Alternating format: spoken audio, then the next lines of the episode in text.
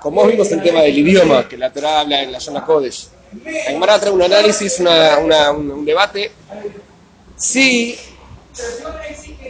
la Torah fue dada solamente en la zona Kodesh o en todos los idiomas. Ah, sí. La conclusión es en todos los idiomas. El punto de fondo es, como hablamos, que el, el lenguaje es la estructura, estructuración del pensamiento. Los seres humanos estructuramos nuestro, o sea, a partir del el lenguaje nos permite poner en palabras aquello que pensamos. En determinada instancia el lenguaje define, delimita y acota nuestro pensamiento. ¿Ok? Todas las ideas infinitas que tenemos las ponemos en palabras concretas, materiales. Y eso es algo natural, sano. Ahora, la particularidad de la Yuna Kodesh. Hay una pregunta interesante en la Laja.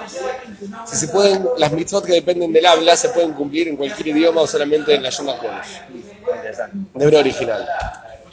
Entonces, la conclusión alágica es que se puede en cualquier idioma. Siempre y cuando entiendas el idioma. Y hay otra salvedad interesante, que el idioma tiene un idioma convencional en el lugar donde vos vivís. Si por ejemplo acá somos 10 gatos locos que hablamos yiddish, no sirve el yiddish, No sirve. porque no es, no es idioma reconocido. Hoy en día cambió, porque como el CUI te enseña, el eh, Centro Universitario de Idiomas te enseña hasta quechua, no sé qué es reconocido o no, pero no sé cuánta gente habla quechua. No sé. No sé Los cuánto, judíos. Escrito judío, pues. ah, eso no la tenía, ¿eh? ¿Estás hablando con fundamento o tiraste una? Ah, ¿cómo puede ser? El, eh, no sé, el, el- el idioma maya, no sé cuánta gente Es habla. con reconocido. Igual es un detalle, ¿no? Pero No, es un detalle muy interesante. Va, Vamos a avanzar, después salimos volvemos. Es muy interesante, la gente interesantísima. Me Porque, no, porque si, si es un idioma, a ver, la regla es que tengo que entender el idioma. Si yo tengo un sidur en inglés y hago tefilá en inglés y yo no sé inglés, no sirve. O en chino, tengo fonética en chino, fonética latina en chino, no sé, no sirve. ¿Por qué? Porque no entiendo lo que estoy diciendo. Pero no tiene una relevancia o un nivel cabalístico distinto el hebreo, decirlo en hebreo. En la zona Kodesh, aunque no lo Zona entiendas, sirve. Claro. ¿Por qué? Puede ser un tema cabalístico. Es un tema racional que siempre linda con lo cabalístico. O sea, racional no quiere decir que lo entienda, pero sí que tiene una lógica, es una cuestión lógica. Claro. Lógica, no sé si es racional. Que el, el- la Yona Kodesh, es un, todos los idiomas son convencionales. Nos juntamos acá, la Rala Academia Española, y decidimos que esto se dice vaso.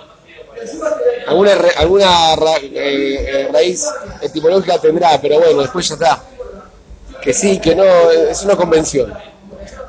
De hecho, el jeringoso es un idioma convencional que existe. Ese cualquier idioma se puede inventar. Convención humana. Nosotros definimos que ahora se habla así y que esto significa esto y lo otro. Ahora fíjate que ese idioma es una expresión de cómo nosotros pensamos. ¿Ok? Porque si nosotros tomamos agua con la mano, esto no va a existir, no va a existir la palabra vaso en nuestro idioma. ¿O no existe el vaso? No existen los vasos. Entonces no, no se va a poner en palabras algo que no existe en nuestro, en nuestro esquema de pensamiento, en nuestro mundo interior. En la Yona Kodesh, según nuestra tradición, lo que estamos viendo acá, el hebreo original es el idioma de la creación. ¿Qué quiere decir? Que es la forma real, genuina, absoluta, fidedigna de reflejar la realidad de los conceptos que existen. O sea, es la forma de poner en palabras, es la forma genuina, original de poner en palabras toda la existencia. Muy interesante. Como dice el que Boreola, la Torah dice, Boreolam Hashem creó el universo me amaró con su palabra. O sea, la palabra contiene una energía y esa energía se hace realidad. Con lo cual, si yo no entiendo la Yona Kodesh, yo no entiendo el idioma, el idioma de la Torah, no lo entiendo. Igual puedo decir, por ejemplo, la tefilá o las brajot, o cualquier concepto relativo a una mitzvah, lo puedo decir en este idioma. ¿Por qué? Porque si bien yo lo estoy entendiendo cognitivamente, estoy conectando con la realidad que estoy expresando con mis palabras. ¿Ok? Un ejemplo tonto. Imagínate que eh, vos, eh, no sé, estás de novio, te casás con una chica china, de la cole. No sé si hay, pero bueno. Ah. Ahora vos no sabés cómo se dice te amo en chino. No sé, yo no, sé cómo se dice, chichoa, no sé. Te vuelvo a estudiar, lo estudias, lo estudias, estudias y se lo decís. No entendiste nada, pero entendés el- hay, una realidad así. Hay- bueno, es bastante amplio el tema de los idiomas. Cuestión que eh, eso es muy interesante. Ahora hay una salvedad que es Sefirat Omer. Sefirat Omer, contar el Omer, no se puede cumplir esa mitzvah sin un idioma que yo entienda. La Yonah Kodesh tampoco. ¿Por qué? Porque si bien la Yonah Kodesh refleja la realidad, la mitzvah es, esto sí nos vamos re de tema, la mitzvah de Sefirat Omer es un cómputo, es contar. Claro. Yo no, no- si yo no entiendo lo que estoy contando, no estoy, no estoy cumpliendo esa mitzvah totalmente cognitiva. Tengo que entender si no estoy contando. Si no, no, no entiendo, por más que me esté conectando con las esferas celestiales, flaco, hay que contar. Entonces no estás cumpliendo esa es la única mitzvah que no se cumple en la Yonah Kodesh si no la entiendo. Por eso en los Sidurim, en fonética hay que borrar la fonética, no tiene sentido. O aclarar que no tiene sentido. sí, bueno. Bueno, volviendo a lo nuestro, ahora hay un, un paréntesis con respecto a esta alajada de que ahora el idioma que yo no entiendo puedo, siempre y cuando sea un idioma convencional en el lugar donde yo vivo. Eso no entiendo por qué. No, es una, es una, es una, una- es una cuestión axiomática en la alajada, así es. Pero el fundamento es muy interesante, porque si nosotros nos metemos de lleno en esta idea de que efectivamente el, el- el lenguaje es la forma de estructurar el pensamiento, y el idioma viene justamente a definir cómo estructuramos nuestro pensamiento, o sea, viene a, a reflejar nuestro pensamiento, a diferencia de la Yona Kodesh, que es a- eh, algo interesante, que si yo hablo el español, yo voy a pensar conforme hablo.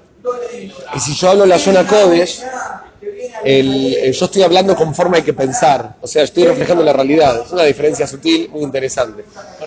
Claro, si yo hablo cualquier idioma convencional, el ser humano, el español, el inglés, el quechua, el, el, el indonés, yo qué sé, el que sea, el, el congolés, si existe, yo estoy, voy a pensar como hablo, voy a pensar conforme se habla.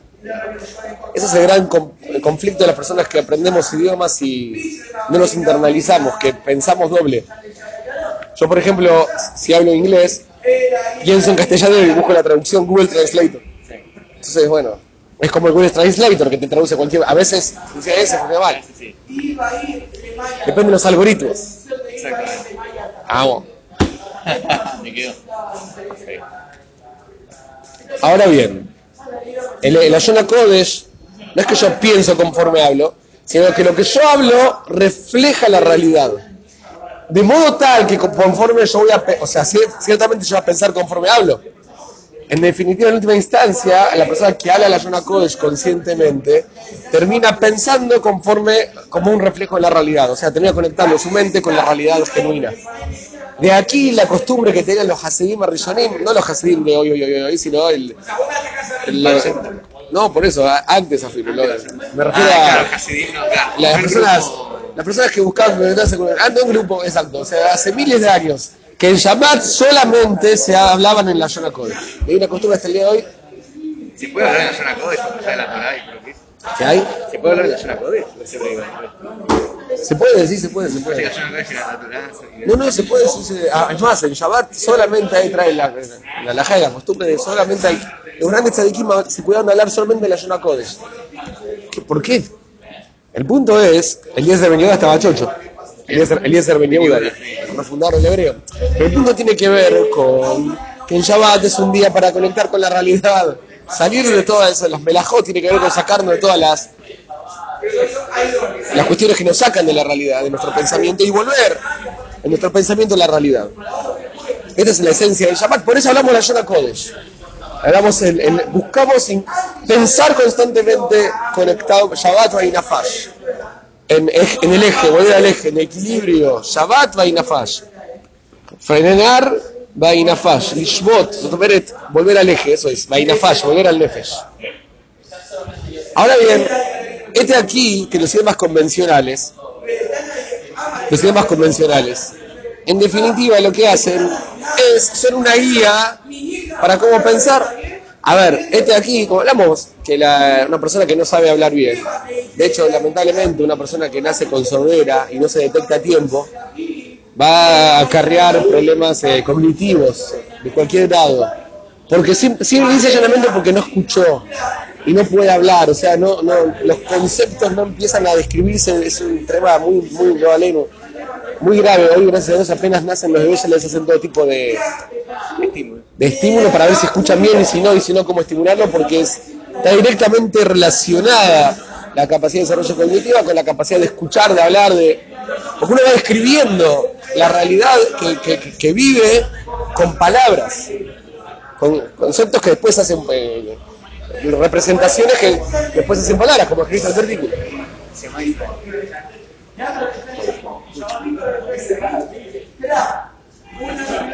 Ahora bien, en definitiva, mi forma de pensar se va moldeando con el idioma. Entonces, cuando hablamos de un idioma, tiene que ser un idioma que culturalmente esté reconocido acá. Porque yo no me puedo enajenar la cultura. ¿Por qué? Porque yo no me puedo enajenar la cultura, porque mi pensamiento está atravesado por la cultura en la que yo vivo, y las palabras que esa cultura elige es la forma que yo voy a pensar. Si yo empiezo a hablar el quechua, cuando somos seis que hablamos quechua acá, si bien yo entienda bien el quechua, va a ser un idioma foráneo para mí, voy a estar repitiendo palabras que no tienen nada que ver con mi realidad. Porque no es una realidad acá. Ahora, sí, yo tengo una llegada, una pregunta del Hatit, si existiría la, funda- la Asociación Amigos de la Cultura Quechua, y nos juntamos a hablar el INGO, el Instituto Científico Judío de Yiddish, que hay un curso de Yiddish. Tal vez para nosotros el Yiddish es una cuestión ya, eh, no Si sé, te moves, o sea, si te moves en la comunidad así reducida de esa gente, pues sí. En mi familia solamente hablamos Yiddish. No sé, más aún en con la globalización. Pero bueno, este es Y también el... depende de personalmente darse cuenta, ¿no? También de, de qué realmente atrae tu cultura más que otra cosa. Y, Sí, y Sí, no sí, si sí. el pelo voy a decir, no, pero yo, exacto. yo me en seis- en una comunidad de seis personas que hablan. ¿Qué, qué, qué? Que si, si yo me muevo, una, me muevo en una comunidad de seis personas que hablan quechua, entonces yo podría. Es como, bueno, si vos considerás que realmente eso. O sea, también depende de vos, como, bueno, si le enfocás el pelo de huevo, sos la. Sí, no, sé, no sé la alajá. Lo que sí creo que hoy en día con la globalización hay que re- rever esa situación, porque podés eh, por Zoom vivir en China hoy en día. El día trabajas en China, vivís en China, hablas con chinos. No sé. Pero es interesante ver cómo la palabra del idioma es un reflejo del pensamiento de dicha cultura. ¿Ok? Pues esa es la única diferencia entre la Shona Kodesh y el resto de los idiomas. Claro, esta cuestión es que fue transmitido en todos los idiomas. Está este. Entonces la Gemara discute si la Torah fue dada en todos los idiomas o solamente en la Shona Kodesh. La Shona Kodesh es obvio porque la Torah justamente refleja la realidad. Como dice el Zohar, Kucha, Abrijo, Istakel, Beoraita, Bare Alma. Kadosh Barujú se fijaba en la Torah y creó el mundo. Ah, la escuché eso. Lo que quiero decir, obviamente, eh, no es literal, Kamubán, lo que quiero decir es que la Torá, las palabras de la Torá, reflejan la esencia de la creación y viceversa. En este orden, eh, la Gemara discute ya la conclusión que fue en todos los idiomas.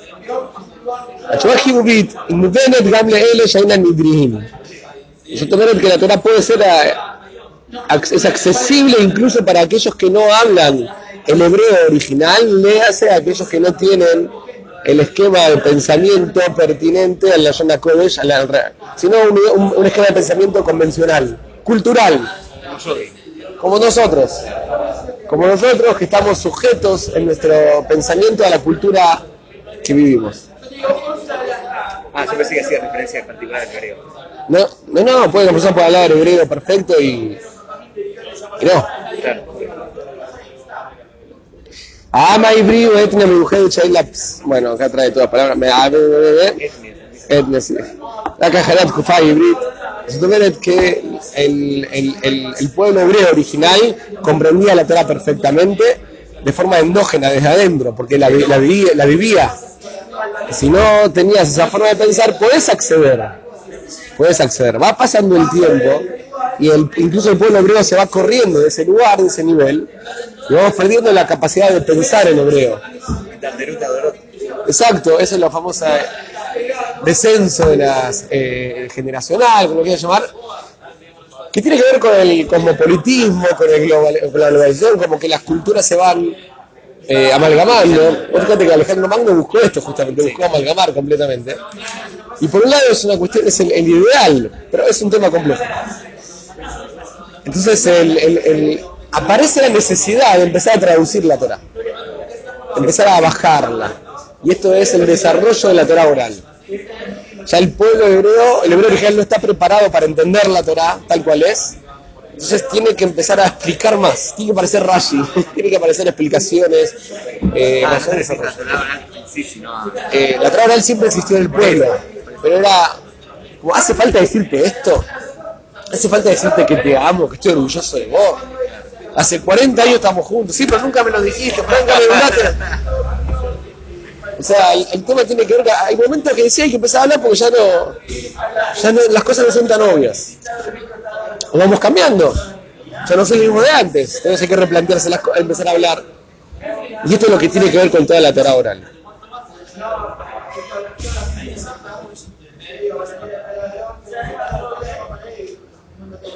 Siguiendo los conceptos eh, profundos que tienen que ver con el esoterismo, lo que llama la cábala, también estaban eh, mamados por el pueblo, porque a medida que va pasando, la medida que, a medida que va pasando el tiempo, empieza a hacer falta el desarrollo incluso de eso. Acá termina con una frase muy interesante.